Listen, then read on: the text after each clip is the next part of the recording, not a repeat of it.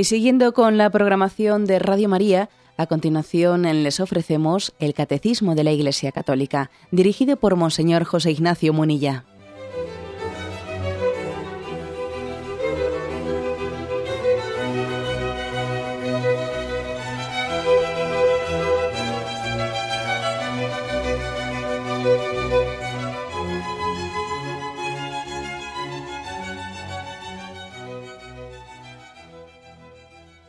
Un cordial saludo a todos los oyentes de Radio María. Un día más, con la gracia del Señor, proseguimos el comentario del Catecismo de nuestra Madre la Iglesia. Comenzamos a partir del punto 2127, un apartado de dos puntos que tiene como título el agnosticismo. Hemos dedicado cuatro programas al tema del ateísmo, concluido el cual el catecismo hace como una matización, está unido, vamos, está, sigue al tema del ateísmo, porque como vemos tiene una, gran relación, pero no es exactamente lo mismo el ateísmo y el agnosticismo. Bueno, pues por lo tanto hoy nos centramos en este tema, el agnosticismo. Dice así el punto 2127. El agnosticismo reviste varias formas. En ciertos casos, el agnosticismo se resiste a negar a Dios al contrario, postula la existencia de un ser trascendente que no podría revelarse y del que nadie podría decir nada. En otros casos el agnosticismo no se podría no se pronuncia sobre la existencia de Dios, manifestando que es imposible probarla e incluso afirmarla o negarla. Bueno, mm, primeramente definiendo el término, ¿no? Definiendo el término, y lo distinguimos de ateísmo. por ateísmo se entiende aquel que niega directamente la existencia de Dios. Ateo es el que no cree en la existencia de Dios y la niega. ¿Mm? Así de claro. Agnóstico no es lo mismo exactamente. ¿eh? La palabra agnóstico, a, es, una palabra griega, a significa no, es una negación, y gnosis, conocimiento. Luego, agnosis es no conocimiento, no conozco, no conozco a Dios. O sea, más que una negación, es como un abstenerse de afirmar o de negar, dicho, digamos así, literalmente en su sentido eh, etimológico. Agnóstico eh, no, no, es como el ateo, que es no Dios, o sea, niego a Dios. El agnóstico es eh, agnosis, no conozco. Por lo tanto, está como negando la posibilidad de conocerlo. tiene muchos matices, como ahora, explicaremos. Muchos matices algunos distinguen entre un agnosticismo más débil y otro agnosticismo más fuerte. El agnosticismo débil se entendería como una falta de certeza o de conocimiento, es una postura escéptica, ¿no? Sería un primer sentido de, la palabra agnosticismo, el que no tiene certezas, el que está que es escéptico. Casi sería poner sinónimo como agnóstico y escéptico. No lo niego, pero vamos, soy escéptico, ¿eh? no lo tengo nada claro. ¿eh? Sería un primer sentido de la palabra agnóstico. Un sentido más fuerte de la palabra agnóstico sería más bien el afirmar que Dios no puede ser conocido por el hombre. Mira, yo no es que lo niegue, pero es que es imposible que el hombre conozca cosas que le trasciendan, ¿no? Es como afirmar la imposibilidad de la cognoscibilidad de Dios. Dios no puede ser conocido por el hombre. Sería igual, esto sería ya un agnosticismo en el sentido más eh, fuerte o, filosófico de la palabra. ¿eh? Bien, como vemos así, mm, pues puede haber, lógicamente, los términos también a veces no solo es lo que significa un término, así estrictamente, etimológicamente, sino también qué sentido se le da. ¿eh? ¿Qué sentido se le da? Incluso, incluso, pues la palabra, el agnosticismo, podría tener, podría tener un sentido Em, un tanto positivo? Pues sí, sí, dependiendo de cómo se utilizase, pero el siguiente punto vamos a ver qué dice, el agnosticismo puede contener a veces una cierta búsqueda de Dios, eh, puede caber, ¿no? De que también eh, el agnosticismo en un ateo, en un ateo, sea un paso positivo, un pequeñito paso positivo. ¿A qué me refiero? Pues que puede haber, por ejemplo, una persona atea que niega a Dios, y que, que en, su, en su situación interior, ha llegado un momento en que dice, oye, ¿y quién soy yo para decir Dios no existe? ¿Pero ¿A dónde voy yo? ¿no? Y, esta postura mía no es demasiado soberbia. Es que yo puedo estar seguro, seguro de que Dios no existe. ¿Cómo puedo yo atreverme a hacer esa afirmación? ¿no? ¿Y si estoy equivocado? ¿Y si estoy equivocado? ¿no? Claro, una cosa es que no le conozca, ¿no? Una cosa es que no crea en él, ¿no? Pero de ahí a negarle, oye, eso ya es mucho, un paso bastante fuerte, ¿no? ¿No sería más humilde que yo dijese, bueno, pues eh, soy agnóstico, pero no soy ateo? O sea, soy agnóstico porque no me atrevo a negarle, no me atrevo a negar su existencia, ¿no? No tengo luz suficiente para, para afirmar, pero vamos, de ahí a que yo aquí eh, pontifique, ¿no?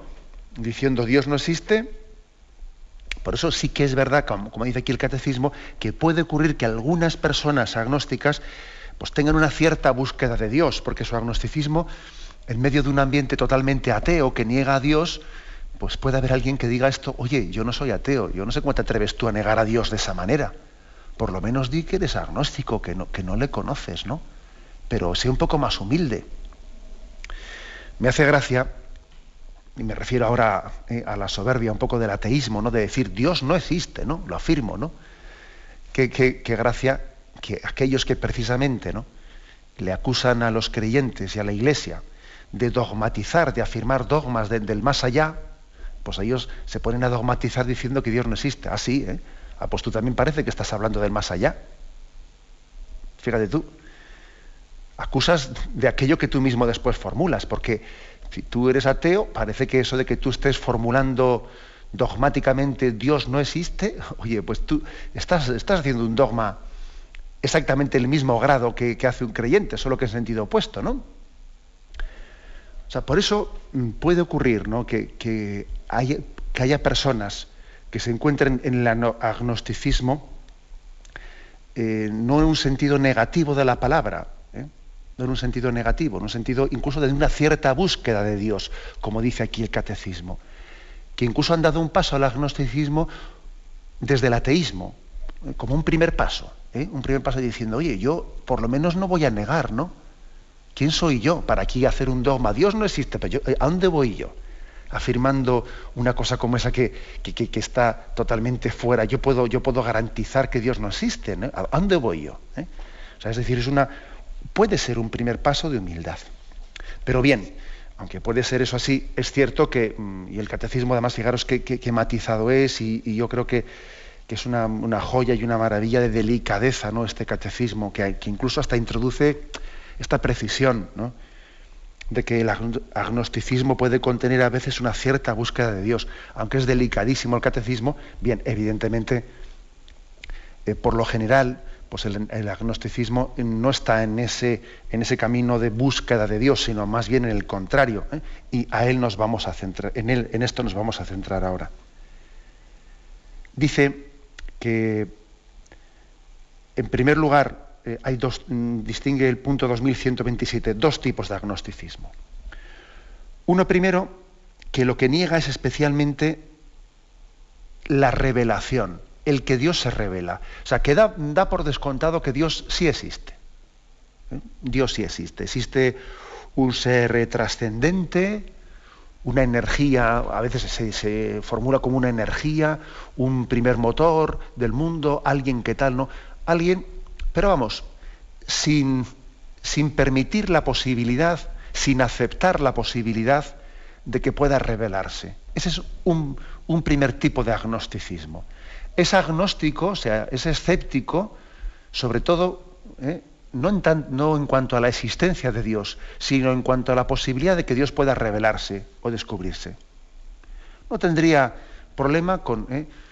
A esto se le suele llamar una especie de deísmo. Un deísmo se entiende por ¿eh? pues una concepción de Dios, sí, trascendente, etcétera, pero un Dios que no se revela, que no se descubre. Y hay que decir que este es un tema pues, muy importante en nuestros días, ¿eh? porque a lo largo del siglo pasado, del siglo XX, fueron muchos los analistas que pensaron que la ideología marxista pues, era el mayor enemigo del cristianismo. ¿no? y pues por aquella afirmación que hacía el marxismo, como hemos tenido ocasión de explicar en días anteriores, de que la religión es el opio del pueblo y por la persecución del marxismo a los cristianos, ¿no? Y por esa especie de profesión explícita de ateísmo que hacía el mundo comunista. Pero sin embargo la historia se ha ido encargando de demostrarnos que la ideología más persistente y más perjudicial ha acabado siendo el racionalismo ilustrado el racionalismo ilustrado, ¿no? Esa especie de deísmo al que me refiero yo. Si creo en algo, quiero un ser trascendente, ¿no? Una energía, pero vamos, que no se revela. Y si lo característico del marxismo fue la negación de Dios, ser ateos, ¿no? Lo característico de esa mentalidad ilustrada ha sido la negación no de Dios, sino de la revelación. O sea que lo que se, lo que se descarta es la posibilidad de que Dios mantenga una relación personal con nosotros. Este es un tipo de agnosticismo. O sea, esta mentalidad eh, le repugna, tiene aversión, tiene alergia a pensar que los misterios trascendentes de Dios se hagan cercanos, se hagan cercanos, y Dios los ponga a nuestro alcance. Eso le cuesta mucho creerlo. ¿eh? Entonces ellos dicen que, claro, que eso de la revelación, eso de que Dios descubre su camino y que además nos habla en la Biblia, que sería el recurso de los ignorantes, ¿no? que necesitan ver y palpar, porque son capaces de pensar y de abstraer. ¿no? Es curioso, ¿no? A mí, por cierto, me impresiona mucho ese pasaje del libro de los reyes, ¿eh?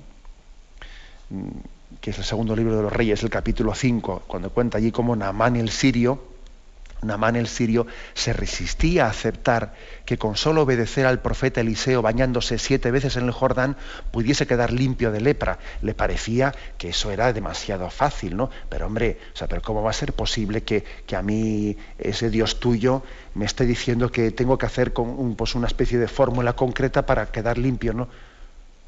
Una cosa es que tú tengas un Dios trascendente, pero otra cosa es que ese Dios eh, te esté como descubriendo un camino concreto para quedar limpio. Y, eso me cuesta, me cuesta creer que Dios sea tan sencillo, que Dios sea, me dé un camino tan concreto, ¿eh? tan concreto. Mira, si Dios está ahí arriba, vale, ¿no? Pero que no me dé un camino tan concreto. ¿eh? En esta mentalidad ilustrada se alardea de yo tengo un concepto más filosófico, ¿no? Más filosófico de Dios.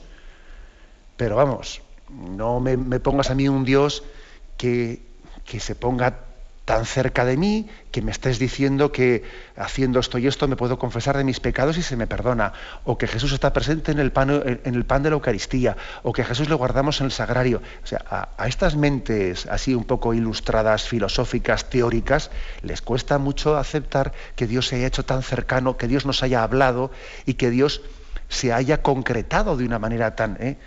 tan cercana a nosotros. Les cuesta mucho creer eso. Claro, ¿qué habría que decirle este, a este, tipo de agnosticismo? Oye, es que nosotros le vamos a impedir a Dios ser Dios. ¿Quién eres tú para decirle a Dios?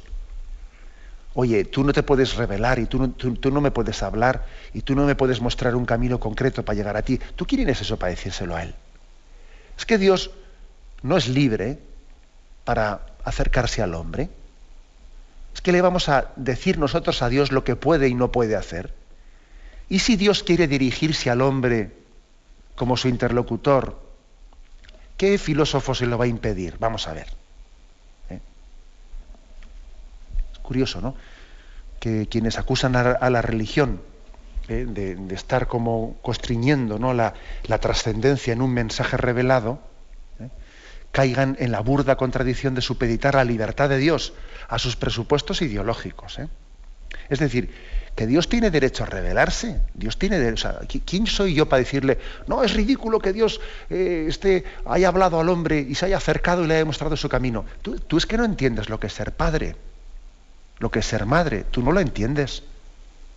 Tú hablas de Dios como si fuese una energía, pero tú no te das cuenta que Dios es padre y es madre. Y un padre y una madre no se pueden quedar con los brazos cruzados viendo cómo sus hijos se pierden, ¿no? por el, mal camino, sino que el amor de padre y el amor de madre impulsan ¿no? a acercarse y a hablarle al hijo que se está perdiendo y a mostrarle el camino de la salvación, ¿no? Bueno, por eso digamos que la revelación no solo es una potestad divina, que Dios puede. O sea, ¿quién soy yo para decirle tú no puedes revelarte, no?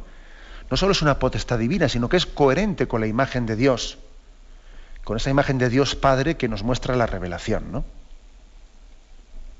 Eh, en definitiva, ¿no? Que, mm, que, si bien es cierto que la revelación eh, tiene que ser entendida siempre como un acto libre de Dios, al que no está obligado bajo ningún concepto, hay que decir que la revelación es muy coherente con, con, esa, con eso que nos dice de que Dios es amor. Si Dios es amor, el amor se revela, el amor se descubre, el amor tiende a comunicarse, ¿no? El amor es comunicativo. Y hay que decir que el rechazo racionalista ilustrado ¿no? hacia la revelación no es otra cosa que la resistencia del hombre al amor de Dios. El hombre se resiste a dejarse amar por Dios. Por eso decíamos, estamos explicando el primer mandamiento, ¿eh? todo esto, todas estas cosas del ateísmo y el agnosticismo en las que estamos ahora están encuadradas en el catecismo en el primer mandamiento, amarás a Dios sobre todas las cosas. Ojo, amarás a Dios sobre todas las cosas, dejarse amar por Dios por encima de todo. Para poder amar a Dios sobre todas las cosas, tienes que dejarte querer por Él. El primer mandamiento, en el fondo, se podría formular de esta manera. Dejarse amar por Dios, por, encima de todo. Quien no se deja querer por Dios, ¿cómo le va a amar?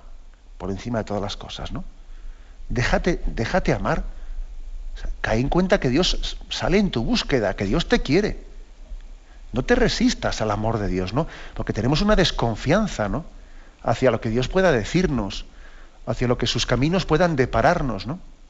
O sea, en, este rechazo que, agnóstico que hay ¿no? de la revelación, en este rechazo, se esconde la sospecha de que Dios viene a robar la autonomía del hombre y a impedirle su felicidad. Pero ¿a dónde vas? No le tengas miedo. Si Dios es el garante de tu, de tu libertad y de tu dignidad, si es tu padre, si es tu madre. ¿Mm? Por lo tanto, eh, en esa especie de agnosticismo que no cree, Que, se resiste a aceptar que Dios se revele, hay una desconfianza hacia el amor de Dios. ¿Mm? La revelación no es otra cosa que Dios mismo a la búsqueda del hombre. Como toda relación interpersonal, es necesario que alguien tome la iniciativa, y la iniciativa la ha tomado Él. ¿eh? Lo dice San Juan capítulo 15, versículo 16. No sois vosotros quienes me habéis elegido a mí, soy yo quien os he elegido a vosotros. ¿no? Por eso el primer paso lo ha dado Dios. Nosotros es que cuando hablamos de Dios nos pensamos que nosotros damos el primer paso, pero ¿a dónde vas? Si tú antes de que empezases a, a pensar en Dios, Él estaba pensando en ti. Claro, o sea, lo tuyo no es una iniciativa, es una respuesta a la iniciativa de Dios. Es la pasión, la pasión por el hombre. Dios tiene pasión por nosotros, ¿no? Hasta llegar a implicarse en nuestra propia historia. Esa es la revelación de Dios. Y aquí, por lo tanto, ¿no? Una primera, eh, un primer tipo de agnosticismo, el, el, que se resiste a que Dios se revele, ¿no? Que por cierto, me hace mucha gracia las contradicciones en las que cae nuestra cultura, ¿no? Nuestra cultura agnóstica. Porque a veces decimos, ¿no? ¿Y por qué no habla Dios? ¿Y cómo se puede quedar callado? ante esto y ante lo otro, ¿no? Y, cómo Dios permite, y cómo Dios consiente, y cómo, y cómo tal, ¿no? Y, luego resulta que luego dice, Dios no puede hablar, porque es ridículo que se revele. Oiga, usted se ¿se puede usted poner de acuerdo consigo mismo? Porque es totalmente contradictorio lo primero y lo segundo. Primero dice, ¿cómo Dios se queda callado ante esto? Y luego dice usted, Dios no puede hablar. Pero se puede, se puede cometer una mayor contradicción. Dios no se ha quedado callado, Dios ha hablado, nos ha hablado en los profetas y finalmente la plenitud de los tiempos en Jesucristo. Y nos ha dado una clave de sentido, una clave de sentido, ¿no? En su, en su predicación, en las bienaventuranzas, en su cruz hay una clave de sentido, en su resurrección hay una clave de sentido, ¿no? La revelación, por lo tanto, es es, básica pues, para entender, ¿no? para que el hombre se presente ante Dios con, esa confianza plena, como un hijo se presenta ante su padre. ¿no? Este es, por lo tanto, el primer tipo de agnosticismo, el que sí confiesa que existe un ser trascendente, pero habla de él en unos términos impersonales, difusos, difusos y negando que pueda revelarse, que pueda, que pueda hablarnos. Tenemos un momento de reflexión y continuamos enseguida.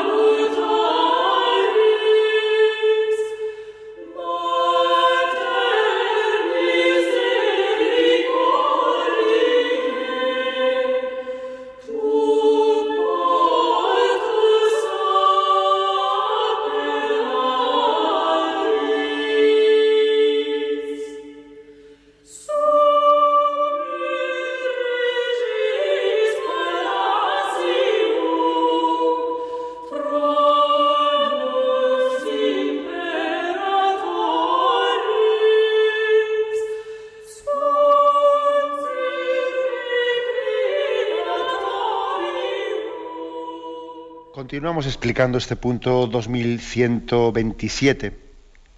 Dice aquí que hay varias formas de agnosticismo. El primero lo ha definido como ese sí creer en un ser trascendente, pero negar que podría revelarse o hablarnos. El segundo tipo de agnosticismo es el no me pronuncio sobre la existencia de Dios. ¿no? Es imposible probarla, incluso ni afirmarla ni negarla. Sería agnosticismo en el sentido más así un poco literal de la palabra, ¿no? No conozco, ¿no? Agnóstico no conozco. Esa, no, yo no puedo hablar del más allá. El hombre no puede hablar más que de lo que conoce por sus sentidos y de lo que es experimentable. Mira, de lo que se puede hablar es de lo que se puede conocer en un laboratorio o de lo que puede tener un análisis científico comprobable. Lo que no, eso no se puede hablar. ¿Mm? Ese sería el agnosticismo en este sentido técnico de la palabra. Remite aquí el catecismo al punto 36, ¿eh? donde, donde se nos, a los primeros pasitos del catecismo, ¿no? donde se dice esto. La Santa Iglesia, nuestra Madre, mantiene y enseña que Dios, principio y fin de todas las cosas, puede ser conocido con certeza mediante la luz natural de la razón humana, a partir de las cosas creadas. Sin esta capacidad, el hombre no podría acoger la revelación de Dios. El hombre tiene esa capacidad porque ha sido creado a imagen de Dios. Es decir, la Iglesia frente a este agnosticismo que dice no se puede conocer, no se puede conocer lo que hay más allá, ¿no? Frente a este, este agnosticismo, la Iglesia dice no, no. Hemos sido creados a imagen y semejanza de Dios y el hombre tiene una capacidad de conocer, conocer también a través de la razón la existencia de Dios, con una certeza, ¿no? Una certeza de razón humana a partir de las cosas creadas. Uno de los goles, ¿eh? si me permitís la expresión, uno de los goles más extendidos, ¿no? que está un poco en nuestra, en nuestra cultura, es el de afirmar que la ciencia por ciencia se entiende aquello que es eh, experimentalmente comprobable, ¿no? o empíricamente eh, comprobable, como se suele decir. ¿eh? Aquello que es comprobable, pues por la, por la, digamos, en un laboratorio, por un proceso experimental. Aquello que es conocible únicamente por los sentidos. Eso es lo que, lo que es científico. Eso es una falsedad absoluta. También la filosofía es científica también, y tiene su metodología propia. Y también la metafísica y la teodicea, ¿no? son, son una ciencia de conocimiento no experimental, pero de conocimiento racional. O sea, nos han metido un gol muy grande al hacernos creer, porque es que esto nunca ha sido así, o sea, nunca ha sido ni es, claro. No es cierto el que por ciencia se entiende lo que es experimentable, no, también existe una ciencia filosófica filosófica, es decir, la capacidad de conocer, pues no a través del conocimiento de los sentidos, sino de la razón, por la capacidad de abstracción, ¿no? Uno a través de su razón es capaz de conocer la verdad. O sea, no aceptemos, por lo tanto, eso de que, eh, de que no es científico pues, eh, por ejemplo, las, las, pruebas de la existencia de Dios, tal y como Santo Tomás de Aquino las formuló, ¿no? El que alguien tenga la capacidad de decir, bueno, pues eh, hace una argumentación sobre si, eh, si existe Dios en base a, a que existe un orden en el mundo, hay un orden en el mundo, este orden ha podido surgir por casualidad. Y uno dice, no, sería irracional pensar que este orden tan perfecto, el orden de todo el cosmos, de toda la naturaleza, ¿no?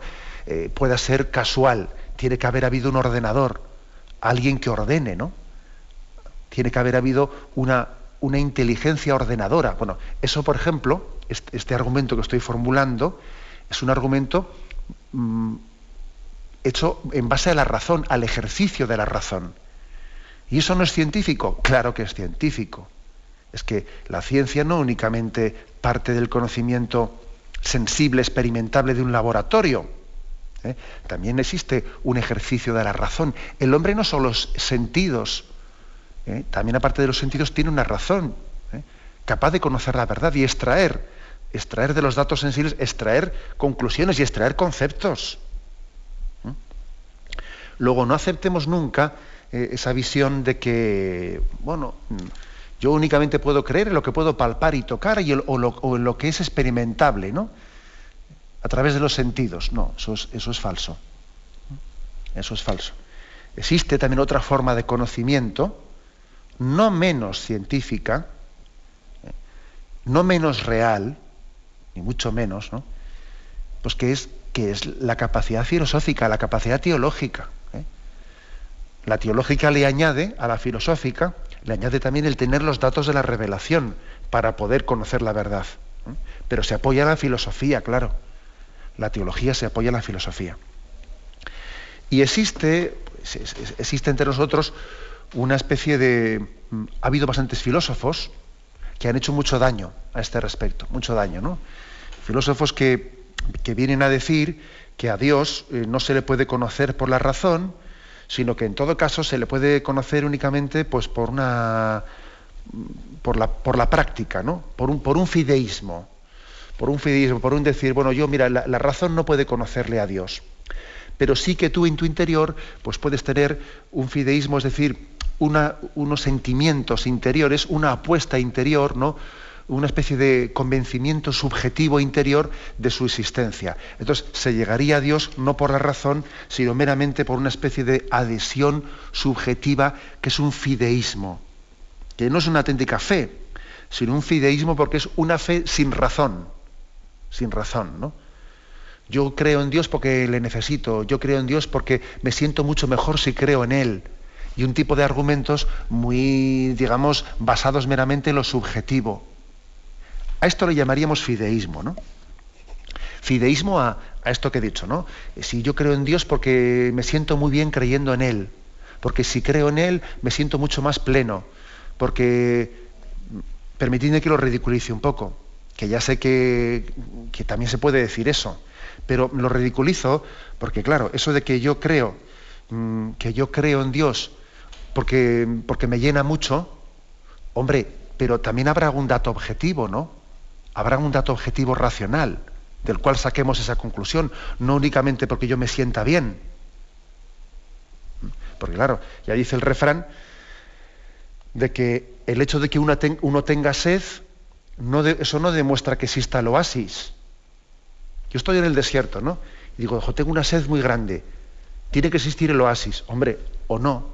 O sea, tú no puedes concluir que exista un oasis solamente porque tengas fe perdón, solamente porque tenga sed. Pues algo así hace el fideísmo, ¿no? El fideísmo viene como a hacer, claro, yo como tengo, como, eh, como a mí me, llenaría mucho que Dios exista, luego Dios existe. Eso es un argumento fideísta. Nosotros creemos que aparte de ese argumento, existe también un argumento objetivo. Es que hay razones para creer la existencia de Dios. Pero objetivas, objetivas. Hay razones objetivas que la razón puede conocer. Vamos a ver, ¿de dónde viene el orden del mundo? ¿De dónde viene el ser? ¿Quién ha creado el, mundo? Porque lo lógico sería que si no hay Dios no hay nada. Que la materia no es eterna. La materia ha comenzado a ser. Entonces, ¿de dónde? es decir, argumentos objetivos, no únicamente argumentos subjetivos, que eso, es un poco es, si, si uno rechaza ¿no? la capacidad racional de conocer a Dios y se centra únicamente en los argumentos subjetivos, es que yo me siento bien, si eh, con Dios yo, yo, a mí me, a mí, es que entonces caemos en un fideísmo, eh, en un fideísmo. Y en el fondo del fideísmo al agnosticismo no hay tanto paso, no hay tanta distancia. Porque claro, si uno dice, yo, yo creo en Dios, no por nada, ¿no? no porque haya ningún argumento para creer, sino porque es que yo me siento bien creyendo. Si uno dice eso, viene el agnóstico y dice, pues mira, a mí me pasa lo contrario, que yo no me siento bien creyendo. Entonces tú eres creyente y yo no. Y cada uno según su gusto. No, es que esto no es cada uno según su gusto. Claro, es que el fideísta, en el fondo, toma una opción que es bastante parecida al agnóstico aparte de, los, de las sensibilidades y de los gustos personales, existen argumentos objetivos para afirmar la existencia de Dios. Entonces, eh, esto hay que, hay que afirmarlo, ¿no? Frente a, este, eh, frente a esta tendencia agnóstica que dice, eh, que manifiesta que es imposible afirmar o negar la existencia de Dios, ¿no? No, no, no cabe tal afirmación o no cabe tal negación. Mira, te dice el agnóstico, mira, ni puedes afirmarlo ni puedes negarlo, así racionalmente, ¿no? Luego, dependiendo de tu gusto, dependiendo de tu gusto, si te va o si no te va, no, eso no es aceptable. ¿Hay razones a favor de la existencia de Dios? Por supuesto. ¿Hay razones que demuestran la existencia de Dios? Sí. ¿Hay razones que demuestran, que pueden demostrar la no existencia de Dios? No. No, Señor.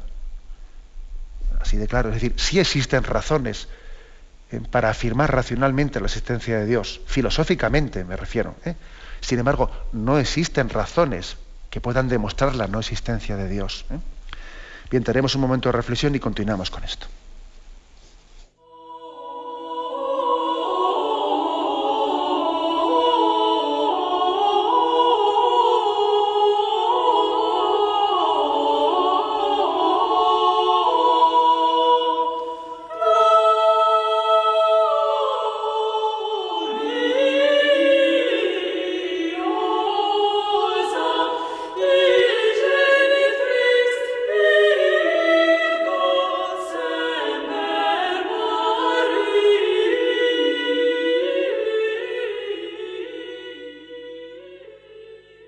Estamos dedicando el programa de hoy a explicar el punto 2127 sobre el agnosticismo.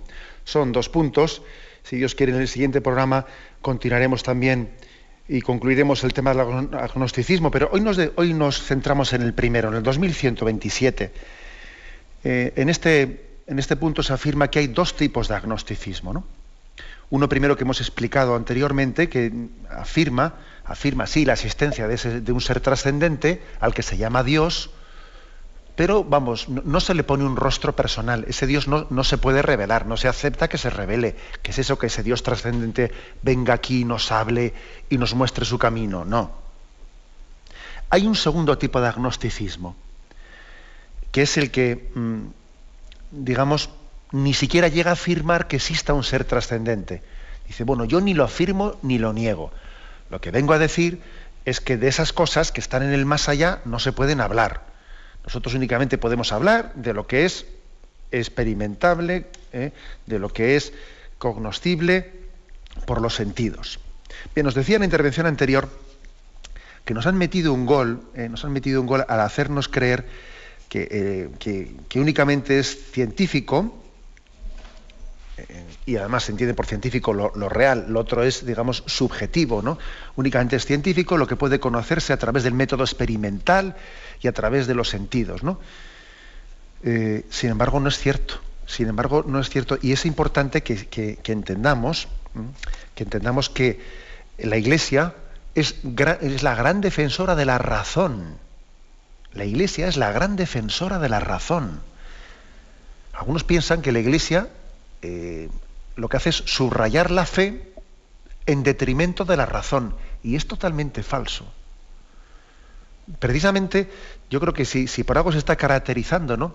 el pontificado de Benedicto XVI, es por esto. Es por, por subrayar que a Dios le conocemos eh, por, por la fe y por la razón.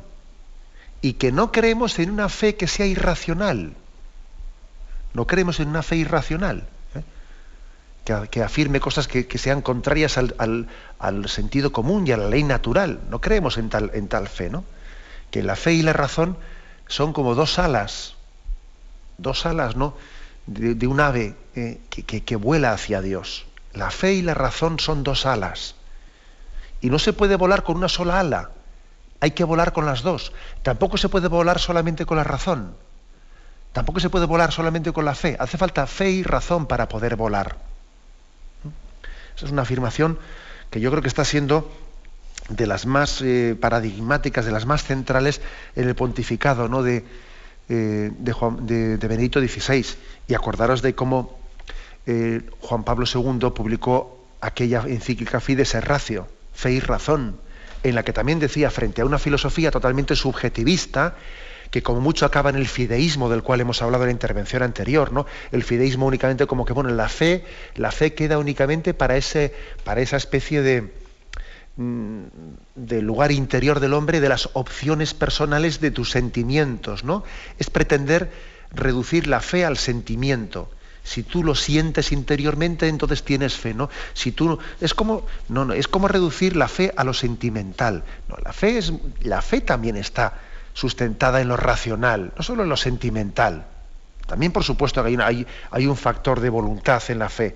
Pero ojo, no se puede reducir la fe a lo sentimental. Hay razones para creer. Y Dios nos ha dado una razón capaz de conocer la verdad. ¿Mm? Existe en la filosofía, eh, en la filosofía, em, podríamos decir lo que es mm, la, la reina, ¿no? O la principal de, todas las disciplinas filosóficas, que es la metafísica. La metafísica es, podríamos decir, como la principal de todas las ramas filosóficas. Metafísica es más allá, meta, más allá de la naturaleza, de la fisis, de la naturaleza. Es la capacidad que tiene el hombre, mediante la abstracción de la razón, de conocer lo que está más allá de la naturaleza más allá de lo físico. Esta es la ciencia fundamental de la filosofía, ¿no? Trata de los problemas centrales y más profundos de la filosofía, como cuáles son los fundamentos, las causas primeras, los principios últimos. ¿Eh? Bueno, lógicamente, pues como os podéis imaginar, es una, ciencia fundamental. Uno de los dramas del sistema de enseñanza actual que tenemos, uno de los dramas es que, que se haya arrancado ¿no? de la formación de nuestros jóvenes, ¿no? De, del bachillerato, ¿no? Que se haya arrancado la, filosofía, ¿eh? o se haya reducido a otra cosa, ¿no? Ahora hay una asignatura por ahí, filosofía y educación y, ciudadanía, ¿no? Filosofía y ciudadanía, pero bueno, es, que esto es uno de los grandes dramas, ¿no? Es como no enseñar a nuestros jóvenes, no enseñar a pensar, a utilizar la razón. Es curioso, ¿eh? Es arrancarle al hombre no solo la fe, sino su capacidad racional, su capacidad de pensar y extraer conclusiones, y de ver este mundo y, entender que desde el mundo concluimos que hay un creador. Es como no pensar, ¿eh? Por eso no únicamente se está, se está arrancando la fe, ojo, es que también se está de alguna manera eh, educando en, no cuestionarse las causas últimas de las cosas, ¿no? Es no, no enseñar a pensar y a preguntarse las razones últimas. Por eso existe una ciencia que se llama la metafísica, que es como la ciencia fundamental, ¿no? La ciencia fundamental de la filosofía. Y también existe otra que se llama la teodicea, la teodicea, que es una especie de metafísica, pero que ya se, pregunta explícitamente por el conocimiento de Dios. El conocimiento de Dios. Es decir, la capacidad que tiene el hombre, que tiene el hombre de conocer a Dios, que es una, otra capacidad que Dios nos ha dado, ¿no? Trata de conciliar la existencia de Dios con la presencia del mal en el mundo. por ejemplo, ¿no? De cómo se explica la existencia del mal y, y, por otra parte el, principio de que Dios creó todo. Bueno, pues se va explicando esos conceptos. De estos temas, por desgracia, por desgracia, pues se, están, se, arrancan, ¿no? Se excluyen de muchos, de muchos currículos, ¿no? Pues, en muchos, en muchos lugares afectados por, la, eh, por, por esta especie de laicismo y secularización en el que estamos. La Iglesia es la gran defensora de la razón.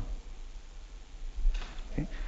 los, círculos filosóficos que más defienden la capacidad del hombre de conocer la verdad y que no reducen todo a un subjetivismo, a, una, a, una especie de sentimentalismo de que a mí me va o no me va, o a mí me viene bien, o sea, que a veces se puede reducir todo a un sentimentalismo fideísta, los círculos filosóficos más defensores de la capacidad del hombre de conocer la verdad, conocerla en su razón, esos círculos son los que están los más próximos a la Iglesia Católica. Curioso. ¿eh? Bien, lo dejamos aquí. ¿eh? Si Dios quiere, continuaremos con el punto 2128, pero digamos que el programa de hoy hemos querido mm, poner un poco la, explicación mínima de qué es el agnosticismo, diferenciándolo del, del ateísmo. Diferenciamos ateísmo de agnosticismo y también dentro del agnosticismo vemos distintos tipos de agnosticismo. ¿no? El que dice, afirma no poder conocer, o el que dice, sí, podemos conocer un Dios trascendente, pero no, admitimos que se revele y se nos dé a conocer. Damos paso ahora a la intervención de los oyentes. Podéis llamar para formular vuestras preguntas al teléfono 917 107 700. 917 107 700.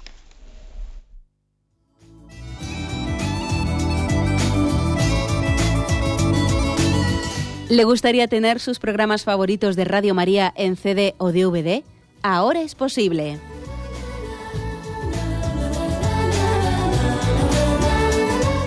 Le sugerimos que primero se informe en qué formato de audio lo puede escuchar en su equipo, DVD o CD, teniendo en cuenta que no todos los lectores de CD pueden reproducir el formato digital MP3 en el que enviamos nuestros programas. Y luego, si quiere en su casa esos programas que tanto le gustan, solo tiene que escribir una carta a Radio María, Paseo Lanceros 2, primera planta 28024, Madrid, indicando si lo quiere en CD o DVD y cuántos programas. También le rogamos que escriba su nombre, dirección y no se olvide de facilitarnos un teléfono de contacto para cualquier duda que nos surja.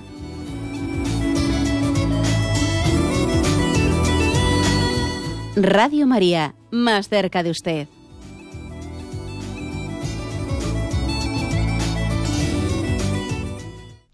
Sí, buenos días, ¿con quién hablamos? Buenos días. Mire, yo por desgracia tengo un pariente en mi familia que dice que no hay Dios. Entonces, ¿cómo le puedo yo refutar? Porque es que no hay medio. Mire, vamos a ver, mm, yo creo, yo creo que un primer pasito sería pues el que sencillamente el que hoy hemos explicado, de que, de que igual entienda que es muy poco humilde esa afirmación, de que alguien afirme así dogmáticamente, no, no hay Dios, diciéndole, oye, tú estás muy seguro de eso, ¿no?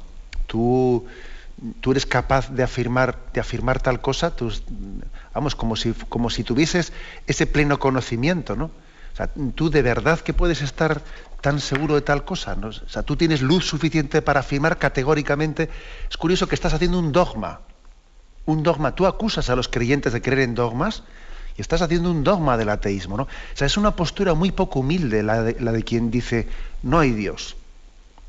Una postura muy poco humilde porque verdaderamente está afirmando categóricamente algo que él no puede conocer. ¿Mm? Sin embargo, como he dicho antes, sí existen razones para la creencia en Dios. ¿Eh? Pero vamos, que, yo estoy todavía por conocer alguna que categóricamente se pueda afirmar la no existencia de Dios, ¿no? Yo creo que por lo tanto igual el primer consejo que le daría es vamos a ser un poquito más humilde todos, ¿eh? más humilde todos, vamos a ver cómo podemos eh, hablar, hablar mm, con más humildad y con más apego a la verdad, no a mi ideología, porque yo creo que muchas veces cuando una persona afirma tal cosa, no hay Dios, está afirmando su ideología y no está buscando limpiamente el conocimiento de la verdad, sino que está defendiendo sus postulados ideológicos, ¿no? Porque yo soy de esta mentalidad, pienso así, pienso asao. Y entonces yo tengo que defender esa ideología que tengo y niego la existencia de Dios desde mi ideología, no desde mi conocimiento verdadero. ¿eh? Bien, adelante, vamos para un siguiente oyente. Buenos días. ¿Sí? Sí, le escuchamos, adelante. Mire, soy Antonio de Madrid. Adelante, Antonio. Eh, la pregunta es la siguiente. ¿Qué diferencia hay entre el ateísmo teórico y práctico? Bien, pues vamos a ver. Yo, yo diría que la diferencia es la siguiente, ¿no?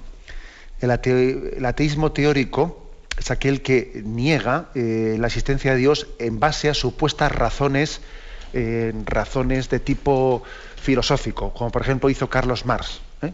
diciendo pues que la religión es una superestructura, es, el opio del pueblo, es una invención que han hecho algunos para, para, tener a las clases pobres dominadas y tal y cual y cual. Eso es un ateísmo teórico, es decir, se han inventado una teoría en, base a qué, eh, en base a por qué eh, algunos han inventado la religión para controlar a otros y tal.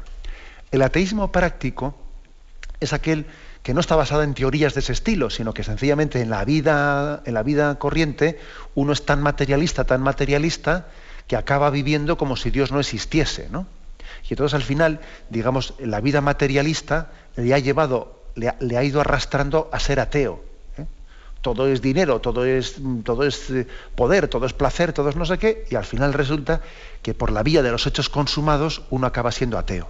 ¿eh? Esa sería la diferencia entre ateísmo teórico y ateísmo práctico. Adelante, vamos a un siguiente oyente. Buenos días. Buenos días, eh, padre. Soy María Elena de Madrid. Adelante, María Elena. Eh, vamos a ver, es que habló usted de tres puntales muy interesantes, ¿no? Que la fe, la razón y la revelación. Entonces, en cuanto al, al agnosticismo que usted hoy del que usted hoy nos habló, pues yo pienso que los que son agnósticos, como bien usted dijo, son personas que no se esfuerzan en buscar a Dios. Entonces yo pienso que en cuanto nos esforcemos en buscar a Dios, de alguna manera se puede llegar mm, a la fe, a la razón y luego, por último, a la revelación, que es lo que en realidad nos hace creer en Dios. Eso es lo que yo pienso, ¿no? Es decir, cuando tú has buscado a Dios por los medios que tú has tenido y que has podido y que has querido, llega un momento que esa revelación te llega sola. Entonces es la forma de que los agnósticos puedan no llegar a serlo, ¿no? Entonces yo pienso que ante todo mm, tenemos que buscar a Dios, buscarlo en todas las cosas de nuestra vida, en todos los, hasta las mínimas, eh, en fin, en, las mínimas circunstancias, donde parece que no tiene nada importancia, entre los pucheros, como decía Santa Teresa, ¿no? Y yo pienso que es la, esa es la forma de, llegar a Dios, esa es la forma de, librarnos de este agnosticismo que, que, casi es más peligroso que el ateísmo, porque el ateísmo ya es, eh, es la negación total, ¿no?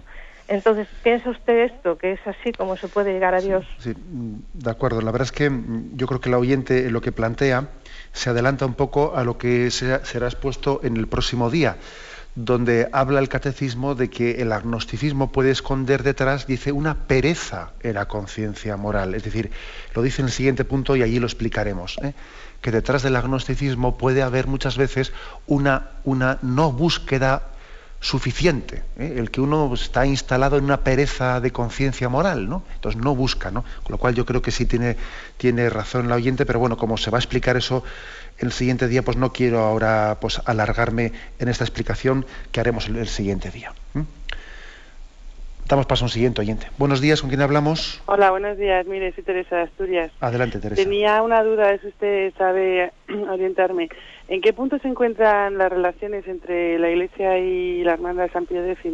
Si las negociaciones sabe algo o no. De acuerdo. Bueno, la, la, oyente, digo un poco por, por, los que, por los oyentes que no hayan entendido, la Hermandad San Pío X es una hermandad en la que están integrados eh, pues los seguidores de Monseñor Lefebvre, eh, que sabéis que es un, cisma que después del segundo del Concilio Vaticano II se produjo un cisma eh, pues digamos de, tipo integrista, de tipo tradicionalista integrista, ¿no? que es un cisma que afirmaba que, que el Concilio Vaticano II pues, se había desviado de la fe de la, fe católica, de la tradición, y entonces, bueno, pues una, una desviación, digamos, de, por, por, el, por integrismo, ¿no? Entonces pregunta al oyente, ¿en qué situación se encuentra la relación entre la Iglesia Católica y esta hermandad? Pues por desgracia, por desgracia hay que decir que, que el Papa Benedicto XVI había escrito una carta en, las semanas previas al día de San Pedro y San Pablo, había escrito una carta a esta hermandad poniendo unos puntos, unas condiciones para la plena integración y además unas condiciones muy generosas, unas condiciones en las que se les permitía, vamos, se les permitía a ellos mantener una estructura, tener incluso un obispo eh, para ellos que pudiesen tener esa hermandad una especie de una cierta forma de prelatura. Eh, y les pedía a cambio pues, un respeto hacia, hacia el magisterio de la Iglesia, etc. Y el Papa les pidió una respuesta antes del día de San Pedro y San Pablo, y eran unas condiciones muy generosas las que el Papa les ofreció.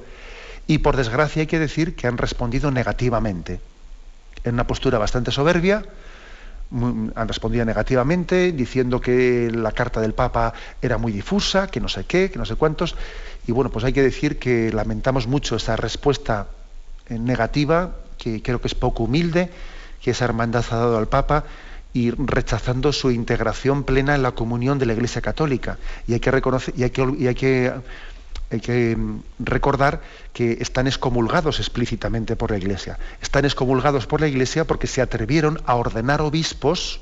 Monseñor Lefebvre se atrevió a ordenar obispos sin el permiso del Papa. Y cuando un obispo ordena a otros obispos sin el permiso del Papa, cae en pena de excomunión.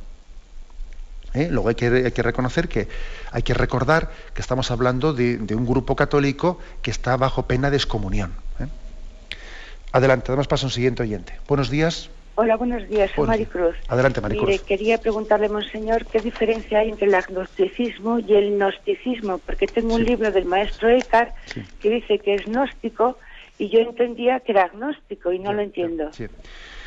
Sí, está bien hecha esa, precisión. Hoy estamos hablando del agnosticismo, bueno, y tiene algo que ver el agnosticismo y el gnosticismo, o sea, sin la A primera. ¿eh? No, son dos cosas completamente distintas. ¿eh?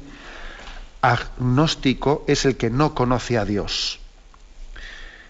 Gnóstico, si le quitas la A, si le quitas la A, es el conocedor, ¿no? El que quiere conocer a Dios es decir, lo que pasa, digamos, el gnosticismo es una filosofía que viene, viene a decir que a decir que eh, el hombre pues, puede con su, con su mente conocer los secretos ocultos de Dios.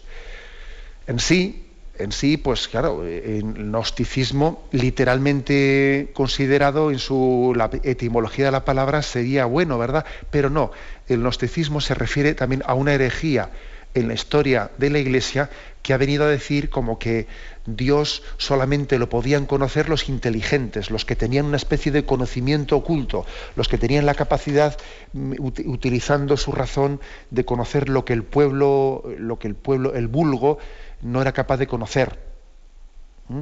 El gnosticismo es una herejía que está hablando de un ocultismo, ¿no? de un ocultismo y de una capacidad de conocimiento de Dios dependiendo de la inteligencia del hombre. O sea, es otro tema distinto. ¿no? Por tanto, agnóstico es el que no, dice no puede conocer.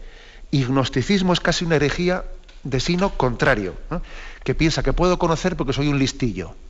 ¿eh? Porque soy un listillo y yo soy un privilegiado y puedo conocer los conocimientos ocultos. ¿eh? Bien, nos despedimos con la bendición de Dios Todopoderoso, Padre, Hijo y Espíritu Santo. Alabado sea Jesucristo.